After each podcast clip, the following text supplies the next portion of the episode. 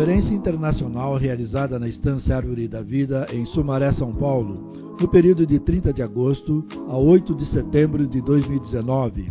Tema geral: O único ministério. Mensagem 9: Se não tiver amor, nada serei. Leitura bíblica: 1 Coríntios capítulo 13, versículos 4, 5, 6, 7 e 13. Ministrada pelo irmão Miguel Mar na manhã de 4 de setembro de 2019.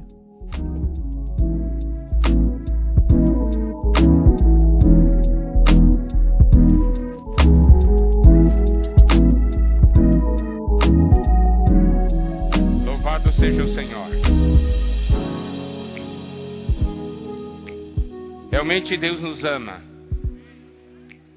Nesses tempos finais, Ele nos escolheu para levarmos adiante aquilo que está no seu coração. E para levarmos adiante aquilo que está no seu coração, nós precisamos do ministério da nova aliança. E esse é o ministério que Deus quer dar a todos nós. É um ministério de vida é um ministério do Espírito, é um ministério orgânico, assim como o funcionamento de um membro no corpo. Ontem nós vimos que o Senhor, por meio do Espírito, nos deu dons. E nós precisamos compreender algo. Em Romanos, capítulo 12, versículo 6, a primeira parte, nos diz o seguinte: Tendo, porém, diferentes dons, segundo a graça que nos foi dada. Nós recebemos a graça e, por meio dessa graça, recebemos os dons. Então, os dons não provêm de nós, os dons provêm de Deus. É Ele que nos dá os dons. Ele nos dá a graça e Ele nos dá os dons. Nós precisamos perceber que tanto a graça como os dons são dados pelo Senhor. Mas, precisamos ter uma visão um pouquinho mais profunda. A graça foi dada a nós para nossa salvação completa, para nosso aperfeiçoamento, para o nosso crescimento. Então a graça, quando é dada a nós, é para o nosso benefício. Mas quando Deus nos dá um dom, Ele nos dá esse dom para benefício de todos aqueles que estão ao nosso redor. Salvação é para nossa graça, mas o dom é para a salvação dos outros. Os irmãos estão compreendendo? Deus dá graça para mim, me salva, me transforma, me aperfeiçoa, e junto com essa graça me dá o dom. Mas o dom que Deus me dá é para eu ajudar os outros, servir a outros, salvar a outros. A graça tem como meta a minha pessoa, mas os dons têm como meta o corpo de Cristo e também as demais pessoas. Por isso, o dom não é usado para proveito próprio, para minha fama, para minha realização. Se eu usar os dons que Deus me deu, para minha fama, para minha realização, eu estou anulando a função do dom. estou usando de uma maneira equivocada o dom que Deus me deu. Nós sabemos que existem dons de vida, que vêm com a vida divina. principalmente aqueles citados em Romanos 12, dos versículos 6 a 8. E 1 Coríntios 12 também nos mostram dons, mas dons já ligados mais essa parte, fora aquelas a parte referente às palavras de sabedoria, conhecimento que é para a edificação dos outros, né? São dons mais miraculosos para socorro a outros. E nós precisamos ver então que no final de 1 Coríntios, capítulo 12, no versículo 31, diz o seguinte: Entretanto, procurai com zelo os melhores dons. E diz, a palavra nos diz para nós procurarmos os melhores dons. Quais são os melhores dons? São os dons que edificam os outros. São os dons que ajudam os outros. E nós devemos buscar com zelo esses melhores dons. Isso quer dizer o quê? Que existem dons que vão se que irão se manifestar de acordo com o nosso crescimento de vida, à medida que formos em direção à maturidade, esses dons se manifestarão e serão de bênção para todas as pessoas. Por isso, precisamos procurar com zelo os melhores dons. Então, existem dons melhores, existem dons piores. Mas esse melhor e pior, tudo depende de quê? Da questão de se ajuda mais ou ajuda menos. Todos os dons são necessários, mas nós precisamos buscar diante do Senhor os melhores dons. Isso quer dizer o quê?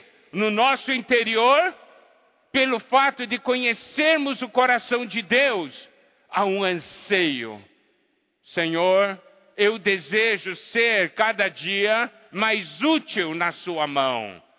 Senhor, eu desejo cada dia mais ser uma bênção para os irmãos, ser uma bênção para o corpo de Cristo. Sabe, esse sentimento é um sentimento que deve reinar em nosso interior. Não é um dom que busca o benefício próprio, Senhor, me dá um dom para que eu fique famoso. Não é uma busca como hoje há na religião. Senhor, me dá o dom para que eu fique, para que eu apareça mais. Não. Eu busco a favor do corpo, a favor do reino a favor do propósito eterno de Deus. Não para mim, mas para o Senhor, para corpo, para Cristo e para a igreja. Se o Senhor me deu os dons, é para Cristo e para a igreja, é para a edificação do corpo. Eu tenho que fazer com que esse dom realmente seja útil. Se o Senhor deu esse dom, é porque Ele quer que você use. Se você ficar todo dia dormindo em casa, não participando de nada, o seu dom se torna inútil. Você é aquele que enterra o talento. E aqui diz: procurai com zelo os melhores dons. E aí, na segunda parte desse versículo 31, está conectado já ao capítulo 13, versículo 1. E eu passo a mostrar-vos ainda um caminho sobremodo excelente. Como os meus dons podem ser cada dia mais úteis para a igreja, para os irmãos, há um caminho sobre modo excelente, e esse caminho é o amor. Aí eu percebo que não é simplesmente ter dom, mas de que maneira eu vou usar esse dom. Eu uso esse dom com amor. Amém? Não é só uma questão de usar o dom. Se você tem um dom, mas quando você usa esse dom, pelo fato de você não usar com amor, mata todas as pessoas ao seu redor, você está causando dano. É necessário usar esse dom com amor. Não somente isso, esse dom é usado no corpo, mas o dom é usado no corpo se for usado no amor. Porque aí eu consigo conviver com os irmãos. Não adianta eu ter um dom que eu possa somente usar quando estou sozinho, porque eu não consigo conviver com os irmãos. Lembre-se, os dons, ministérios, operações é para o corpo. Se eu não consigo usar meu dom no corpo, é porque me falta amor. Você consegue cooperar com outros? Todas as coisas têm que ser do jeito que você acha?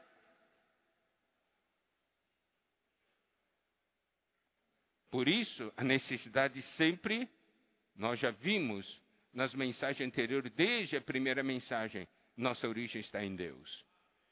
Nós precisamos ter comunhão com Deus. Tem que ser no Espírito. O ministério da nova aliança é o ministério do Espírito.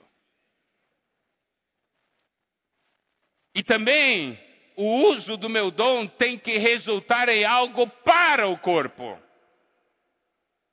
E isso só é possível quando há amor.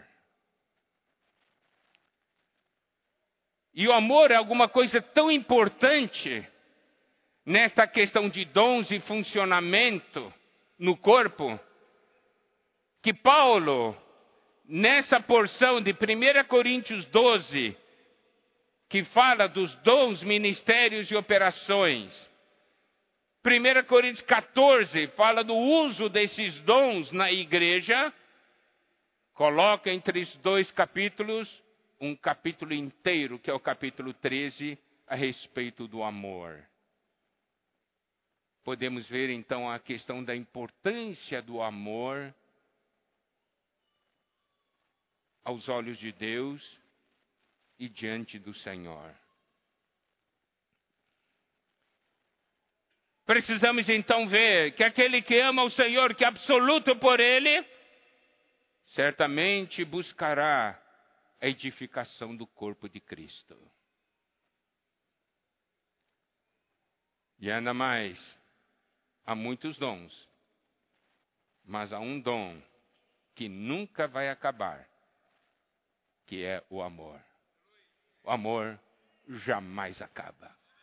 Então, irmãos e irmãs, se nós temos essa percepção, desejamos ou não ter esse dom do amor, ter um dom que nunca vai acabar. dom de evangelização um dia vai acabar, certo? Porque é para ser usado agora.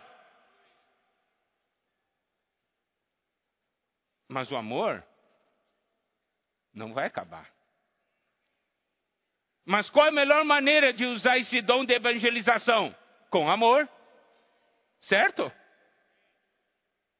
Então, o uso de todos os dons precisa do amor.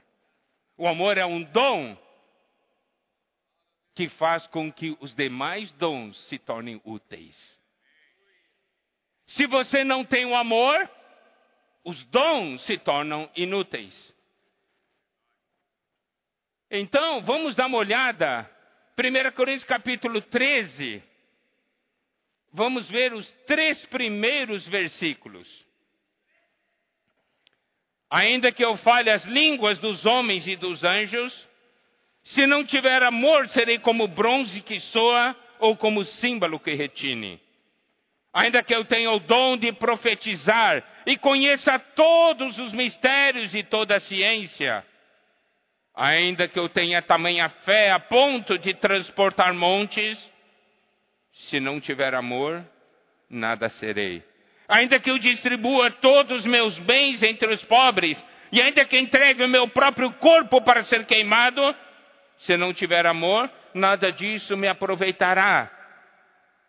Nesses três versículos, nós temos três ainda que. Esses três versículos começam com ainda que. Isso quer dizer, você está fazendo algo. E isso vem num crescendo. Ainda que, primeiro, fale as línguas dos homens e dos anjos. Segundo, tenha o dom de profetizar. Terceiro, conheça todos os mistérios e toda a ciência. Você, vai, você pode ver, vai num crescendo aqui.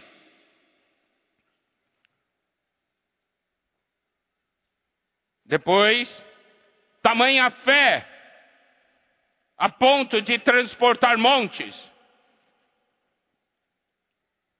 Depois, distribuir todos os meus bens entre os pobres. E no final, entregue meu próprio corpo para ser queimado. Tudo isso aos olhos do mundo, nos olhos dos homens, é alguma coisa tremenda, não é assim? Até entregar seu próprio corpo, distribuir seus bens. Olha, tudo isso aqui são coisas visíveis. Mas, preste atenção. Paulo, nesses três versículos, fala. Primeiro, ainda que eu fale a língua dos homens e dos anjos, se não tiver amor, serei como bronze que sou, como símbolo que retine. Significa o quê? simplesmente estarei emitindo sons. Não tem diferença nenhuma do que, digamos, um sino ou o prato, né? Quando pé, você falou língua dos homens e dos anjos aos olhos do mundo. Ah, que coisa tremenda! Mas se não tiver amor, aos olhos de Deus é só barulho.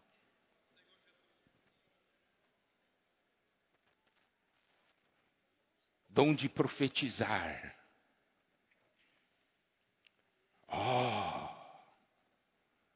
Se não tiver amor, a sua profecia são palavras sem sentido e sem razão.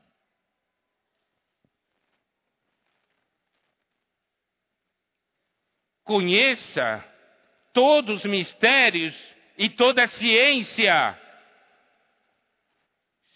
se não tiver amor, é um conhecimento inútil aos olhos de Deus. Mesmo tendo tamanha fé a ponto de transportar montes, será simplesmente um milagre sem sentido,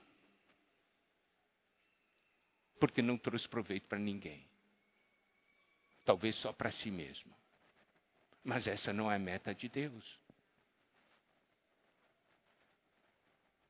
Distribua todos os meus bens aos pobres. Se não tiver amor, é uma ação inútil.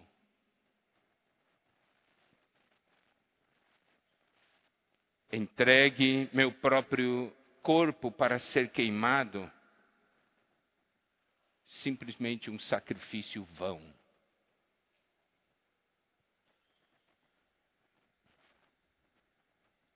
Nesses três versículos, nós podemos ver, principalmente no final do versículo 2: Se não tiver amor, nada serei. Se não tiver amor, nada disso me aproveitará.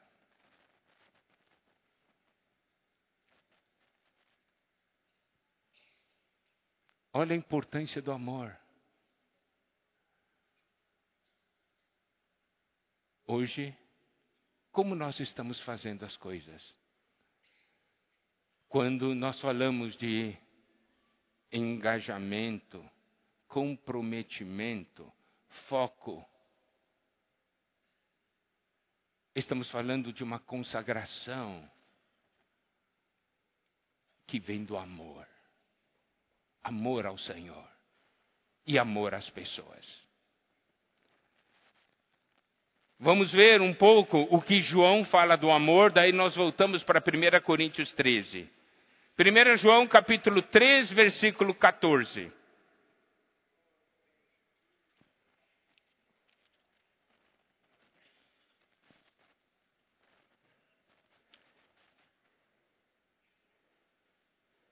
Nós sabemos que já passamos da morte para a vida, porque amamos os irmãos. Aquele que não ama permanece na morte. Se ama os irmãos, é um sinal que você já passou da morte para a vida. Mas, claro, amados irmãos, a fonte do amor é o Senhor.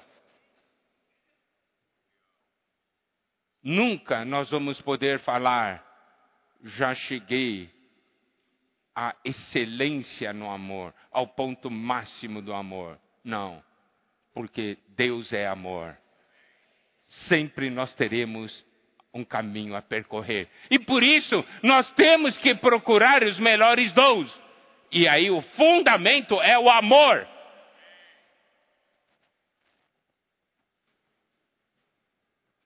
Não é buscar minha capacidade, é buscar o amor.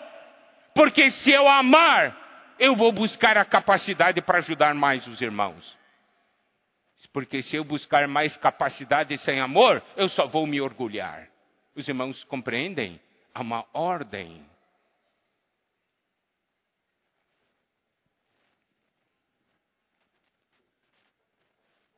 Primeira João capítulo 3, versículo 16. Nisto conhecemos o amor, que Cristo deu a sua vida por nós. Quando nós conhecemos que Cristo deu a sua vida por nós, tocamos no Senhor. Resultado, devemos dar a nossa vida pelos irmãos. Olha só, amar é dar a vida. Certo?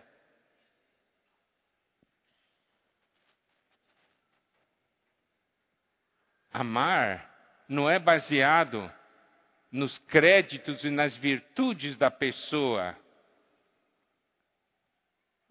que é o nosso alvo.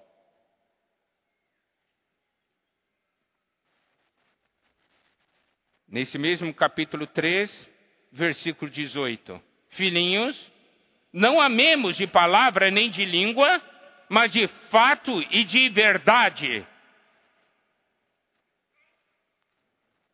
Sair da teoria para a prática. Isso é o que o Senhor espera de nós. Capítulo 4, versículo 11. Amados, se Deus de tal maneira nos amou, devemos nós também amar uns aos outros.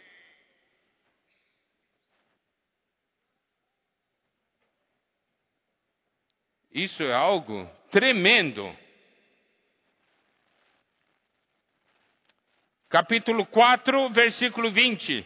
Se alguém disser amo a Deus odiar a seu irmão, é mentiroso. Pois aquele que não ama seu irmão a quem vê, não pode amar a Deus a quem não vê. Aí, essa vez esse versículo sempre traz luz para todos os versículos, né, trazem luz diz assim: Eu odeio ou não algum irmão? Odeio ou não algum irmão?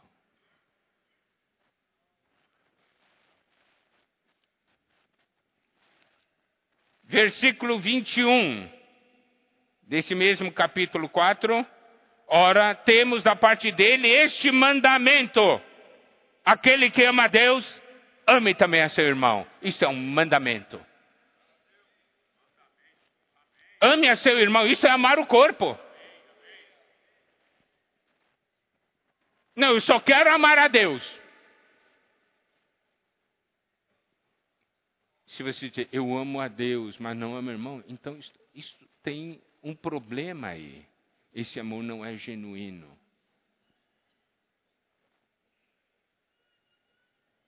Ó, capítulo 5, versículo 1. Todo aquele que crê que Jesus é o Cristo é nascido de Deus. E todo aquele que ama ao que o gerou, ama também ao que dele é nascido. Eu quero fazer uma pergunta. O irmão que está do seu lado é nascido de Deus ou não é? É? Então, você ama o seu irmão, não porque ele é amável. Você ama seu irmão porque ele é nascido de Deus. Diga para o irmão que está ao seu lado: Amo você porque você é nascido de Deus.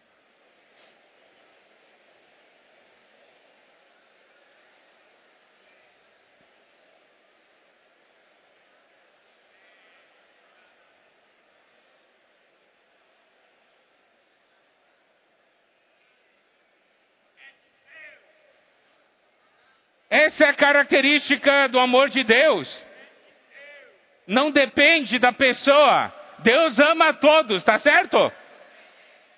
Eu posso selecionar os irmãos a quem eu quero amar? Não, esses irmãos eu amo. Agora, esses, longe de mim. Esse amor tem problema, não é amor de Deus. Vai ter problema no corpo. Mas eu quero lembrar os irmãos o seguinte: que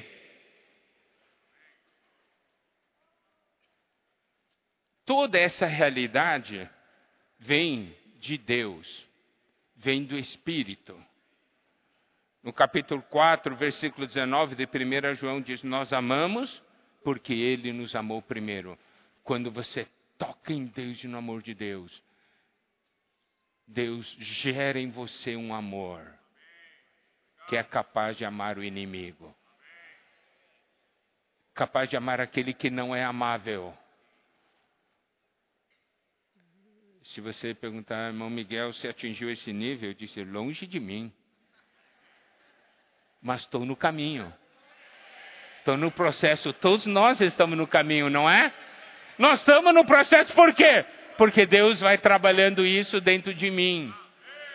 Mas eu posso dizer, eu amo mais do que antes. Tá certo? E amanhã amarei mais do que hoje. Nós estamos nesse processo e nós estamos avançando. Olha só, então amor é dar a vida pelo irmão, não ter nenhuma condição. Agora vamos para 1 Coríntios 13, ver Paulo, o que Paulo diz a respeito do amor. Eu gosto muito de 1 Coríntios 13, por quê? Porque Paulo não dá uma definição teórica do amor, dá uma definição prática.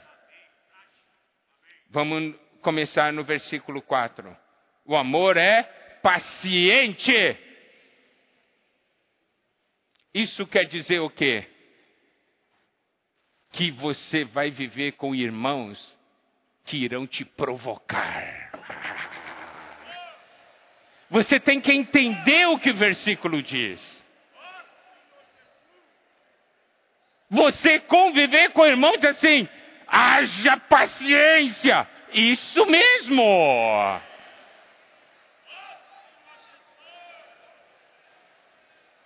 Haja paciência. O amor é paciente. Você vai conviver com irmãos que vão te provocar.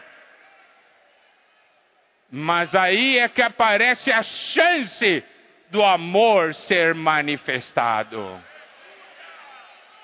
Daí eu quero que você pense naquele irmão que você não aguenta, porque a sua paciência já terminou. Pensa nesse irmão, nessa irmã. E agora Deus vai falar para você: o amor é paciente. Você diz, Senhor, então dá de ti mesmo a mim, porque tu és amor. Eu não vou querer mudar o irmão, eu vou pedir a ti, Senhor, mais amor. Tá certo? Mas o que, que nós queremos? Nós queremos mudar o irmão. Não aguento mais irmão. Não aguento mais. Você não percebe que Deus colocou esse irmão do seu lado para você crescer no amor? Aí, você tem que falar assim: Obrigado, Senhor, por esse irmão, por essa irmã, está fazendo com que eu cresça em amor. Você está vendo a maneira de ver as coisas?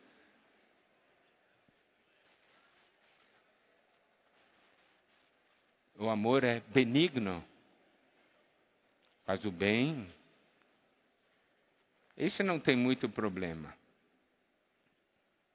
O amor não arde em ciúmes. Não tem essa questão de inveja.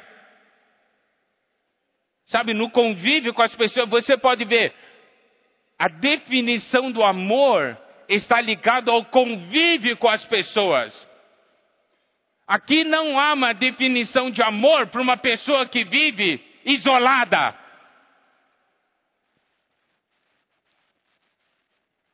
O amor não arde em ciúme. Tem outras traduções que diz que não arde em inveja. Você vê um irmão ou uma irmã crescer mais que você. Daí você tem inveja.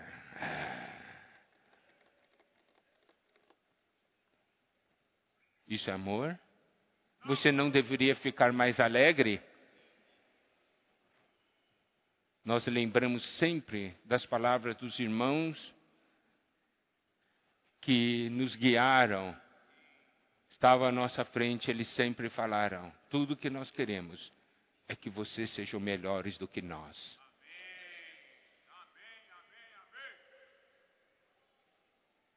Você não quer que os irmãos sejam melhores que você? Nós servimos os irmãos para que os irmãos sejam melhores do que nós. Nós não vemos crescimento de irmãos como, ameaça, porque amamos os irmãos e amamos o corpo.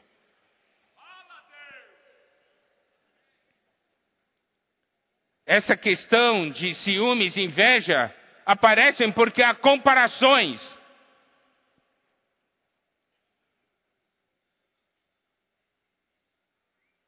Nós estamos no corpo não para fazer comparações porque não estamos aqui competindo uns com os outros, mas complementando uns aos outros.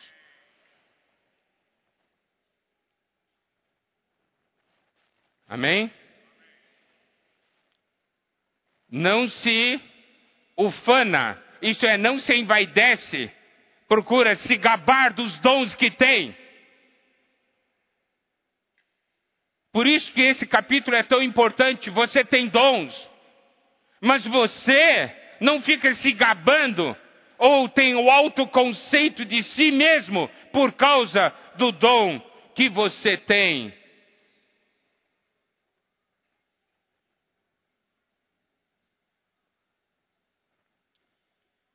Porque se você fica se gabando disso, você está desprezando a outros.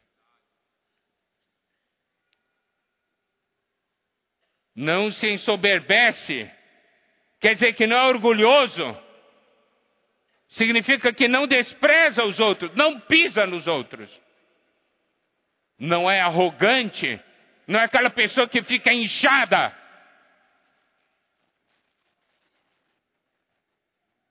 Você pode ver, é uma definição muito prática do amor.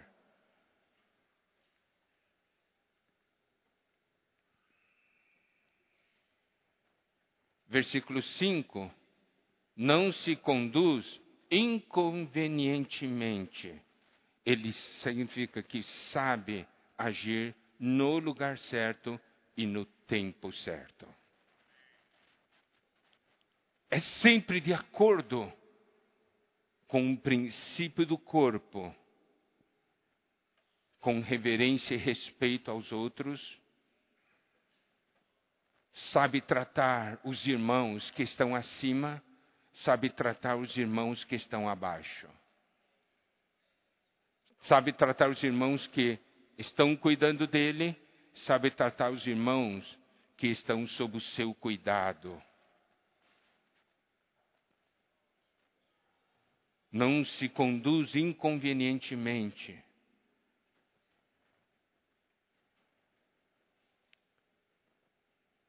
Ó, continua. Não procuras os seus interesses. O uso dos dons não é uma procura dos seus interesses, mas os interesses do corpo. Isso quer dizer o quê? Que o meu serviço não deve ser balizado no seguinte: o que é que eu vou ganhar com isso? Eu só vou servir naquilo que me interessa. Não é assim. Eu vou servir naquilo que interessa ao corpo.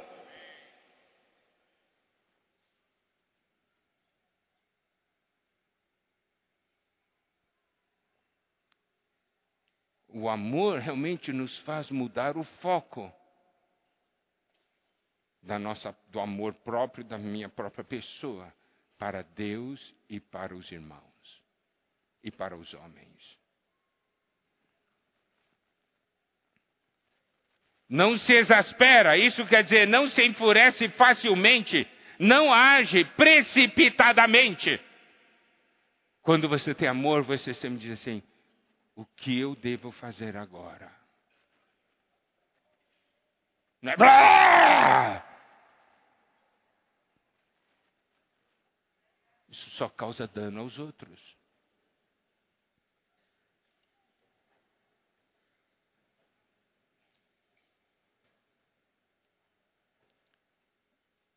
Não se ressente do mal. Isso quer dizer, não guarda na memória o mal que lhe fizeram. Eu quero saber de uma coisa: como é que está a sua memória hoje, respeito dos problemas que os irmãos já lhe causaram?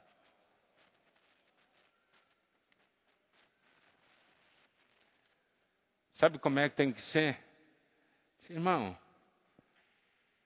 você pode falar algum, um pouco para mim do mal que alguns irmãos lhe fizeram? Se eu fizer essa pergunta para você, você tem que responder assim: que mal? Que mal? Não estou lembrando de nenhum. Isso mostra que o amor está ali. Agora, se eu perguntar para você, você assim: espera um pouquinho que eu vou tirar o meu caderno.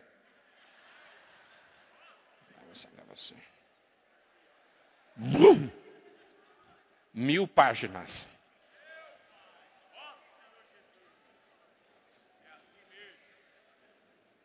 Qual que é o seu caso? Qual que é o seu caso?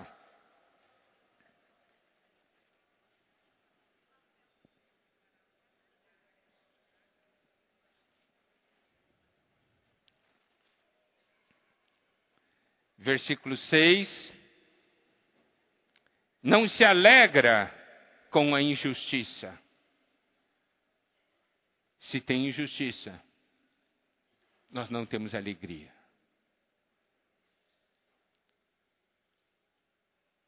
Algumas vezes, quando não há o amor, algum irmão de quem a gente não gosta sofre injustiça, da gente, bem feito. Bem feito. Você se alegrou com a injustiça. O que, que é isso? Satanás fez algo e você bateu palmas.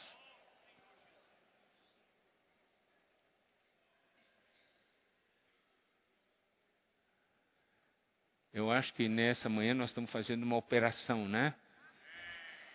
Mostrando muita coisa dentro de nós. É porque Deus quer nos curar. Para sermos ministros da nova aliança.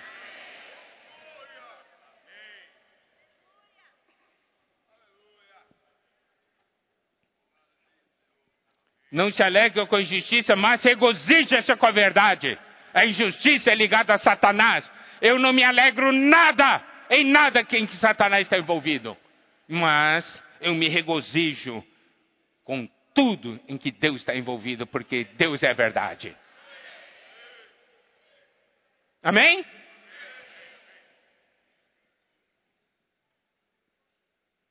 Agora, o versículo 7. Eu gosto muito desse versículo também, é um versículo que expõe demais cada um de nós. Mas isso é que nos leva à presença de Deus, a buscarmos esse dom que é o amor. Tudo sofre, tudo crê, tudo espera, tudo suporta. Preste atenção, amados irmãos, aqui. Aqui nós temos quatro. Tudo. Não é algumas coisas. Não são algumas coisas. Aqui, tudo. Você, Senhor, até isso. O tudo inclui isso?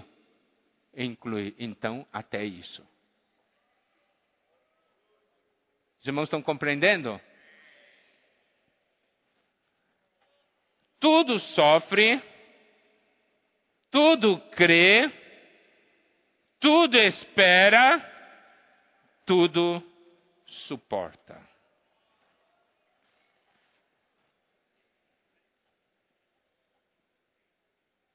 Esse tudo sofre, essa palavra no grego, sofrer, significa cobrir com telhado. Cobrir com um telhado.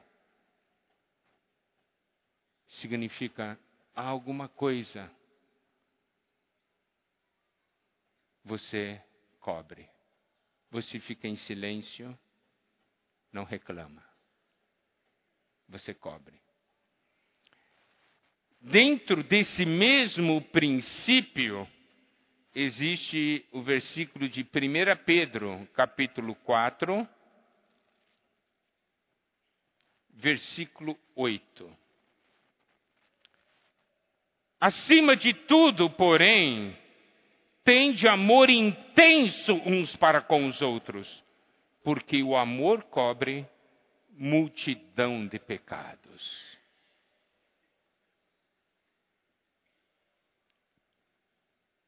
Amor intenso.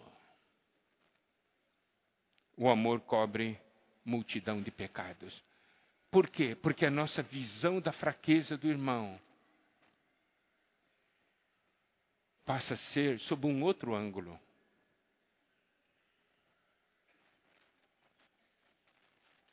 Há uma fraqueza de um irmão. Você olha assim, é a fraqueza dele eu tenho que compreender que é a fraqueza dele. Ele não quer ser assim, mas ele é. Entende? Pergunta para o irmão: você quer ser assim? Ele vai dizer: eu não quero ser assim, mas eu sou assim. Daí você compreende. Os irmãos entendem o que eu quero dizer? Ou ele fez porque foi enganado por Satanás assim como eu também posso ser enganado pelo inimigo. Daí, da minha parte, já não tem mais acusação, reclamação. Eu vou orar por ele. Certo? Eu vou cobri-lo, vou ajudá-lo.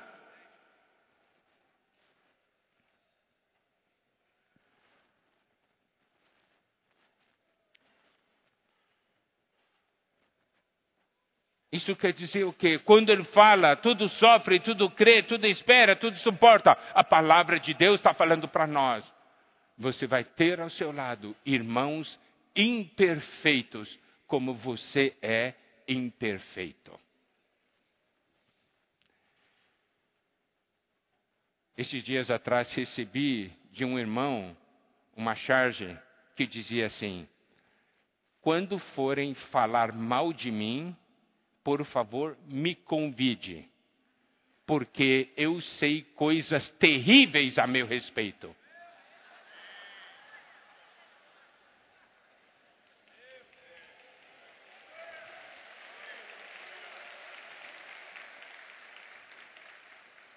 Eu me lembro de uma vez que realmente tinha uns irmãos que falaram mal de um outro irmão.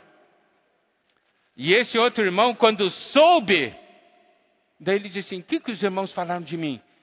Falaram isso, isso, isso. E ele disse: Graças a Deus, esses irmãos me amam. Daí disse assim: irmão, por quê? Porque eu sou muito pior que isso. Ah, os irmãos me amam.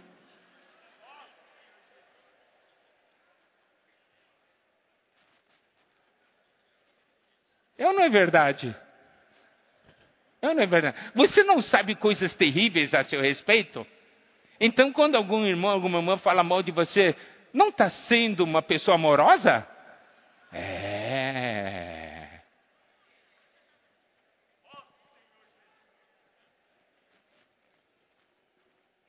Tudo sofre, tudo crê.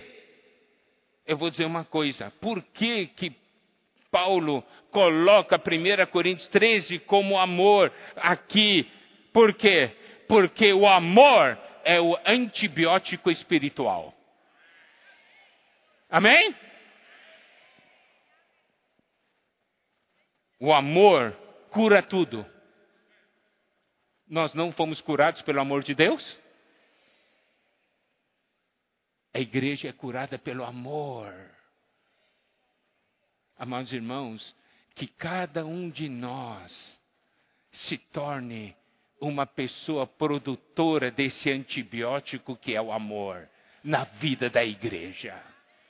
Quando alguém tocar em você, toque amor de Deus.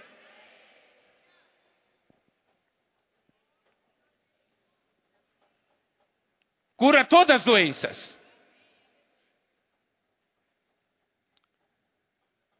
No versículo 8 diz: O amor jamais acaba. Louvado seja Deus, o amor jamais acaba. É eterno. Havendo profecias, desaparecerão, havendo línguas cessarão, havendo ciência, passará.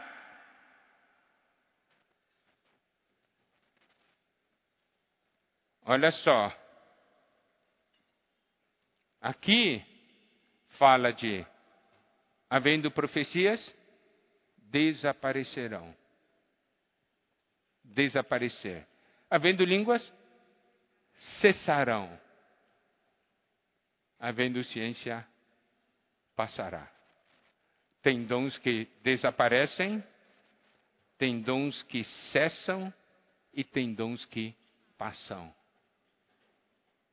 Mas o amor jamais acaba. Você quer ou não quer esse dom? Amados irmãos, aqui está o ponto. Digamos, evangelização. Se não há amor, nós evangelizamos? Não.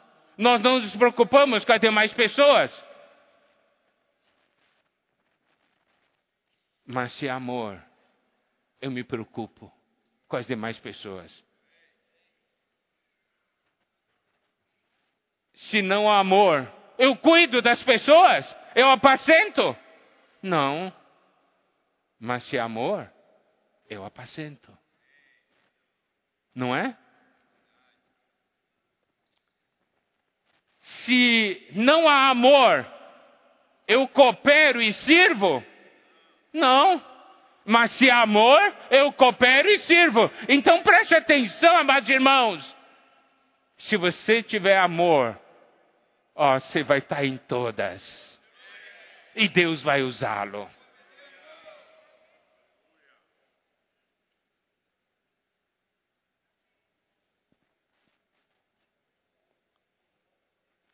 E depois, nesse versículo 9, diz porque em parte conhecemos, em parte profetizamos. Outras traduções dizem: o nosso conhecimento é incompleto e a nossa profecia é incompleta. Quando porém, versículo 10, quando porém vier o que é perfeito, então o que é em parte, o que é incompleto, será aniquilado. Quando vier o completo, então o que é incompleto será aniquilado. Então, em tudo isso, a questão do que é completo está ligado ao amor.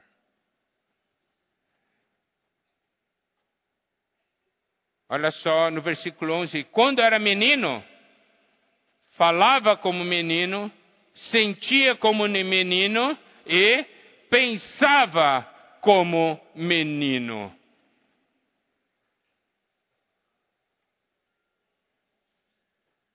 Quando cheguei a ser homem, desistir das coisas próprias de menino. Então, ele aqui, falar como menino se refere a falar em línguas. Sentir como menino significa a profecia, é o sentimento que você tem das coisas. E pensar como menino está ligado à ciência, ao conhecimento que passará. Mas o amor jamais acaba.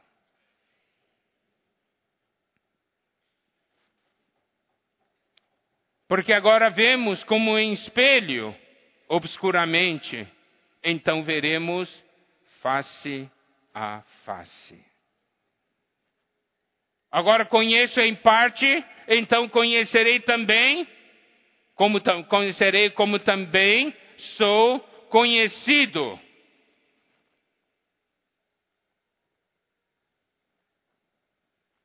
À medida que nós vamos crescendo, o amor irá tomando conta de nós. E a nossa maneira de ver as coisas vai mudar completamente. Nós vamos conhecer a Deus, porque o Senhor nos conhece. Isso nós podemos ver, está muito ligado a 1 Coríntios capítulo 8 a partir do versículo 1, a segunda parte. O saber ensoberbece, mas o amor edifica. Se alguém julga saber alguma coisa com efeito, não aprendeu ainda como convém saber. Mas se alguém ama a Deus, esse é conhecido por ele. No versículo 13, agora, pois, permanecem a fé, a esperança e o amor. Estes três, porém, o maior destes é o amor. Amados irmãos, amadas irmãs, o irmão Dong sempre falava para nós né, que a expressão de Deus é o amor. Não é assim? Até tem uma camiseta que fala, né? Com esse dizer do irmão Dong, né? Sobre a questão do amor ser a expressão de Deus. Muitos talvez pensam, como que é a expressão de Deus? Você pensa assim, uma pessoa assim, ah. Muito simples. Amor. Irmãos, eu vou dizer uma coisa. Talvez você não tenha nenhum dom prático, digamos que saiba fazer alguma coisa. Se você tiver amor, você está com tudo.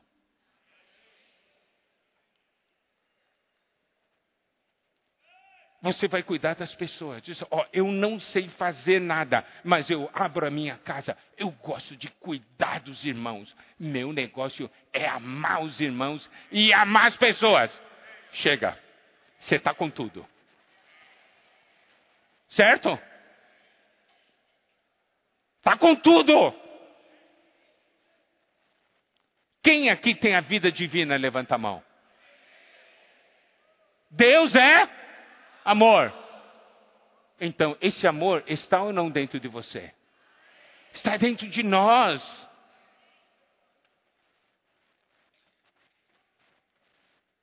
Então, olha só, quando diz aqui procurar com zelo os melhores dons, e ele nos mostra esse caminho sobre modo excelente. Então Deus está dando um recado para nós. Preste atenção ao amor, porque eu sou amor na sua vida. Ore por isso. Senhor, dá-me mais de ti mesmo, Senhor, para que o amor aumente em mim. O que a igreja, o que os irmãos necessitam, não é da minha repreensão, não é de acusação. Todos necessitam é do meu amor.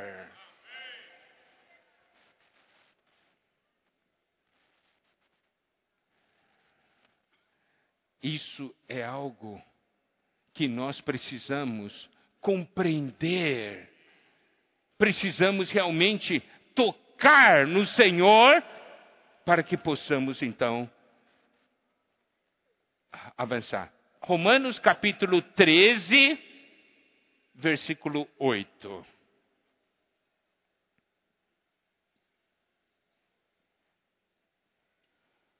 A ninguém fiqueis devendo coisa alguma, exceto o amor com que vos ameis uns aos outros, pois quem ama o próximo tem cumprido a lei. Nós precisamos ter esse sentimento. Estou devendo uma coisa: é o amor. Por mais que nós amemos, esse sentimento, estou devendo mais amor. Como foi falado, o amor é um antibiótico espiritual. E aí você vai ver uma vida da igreja maravilhosa.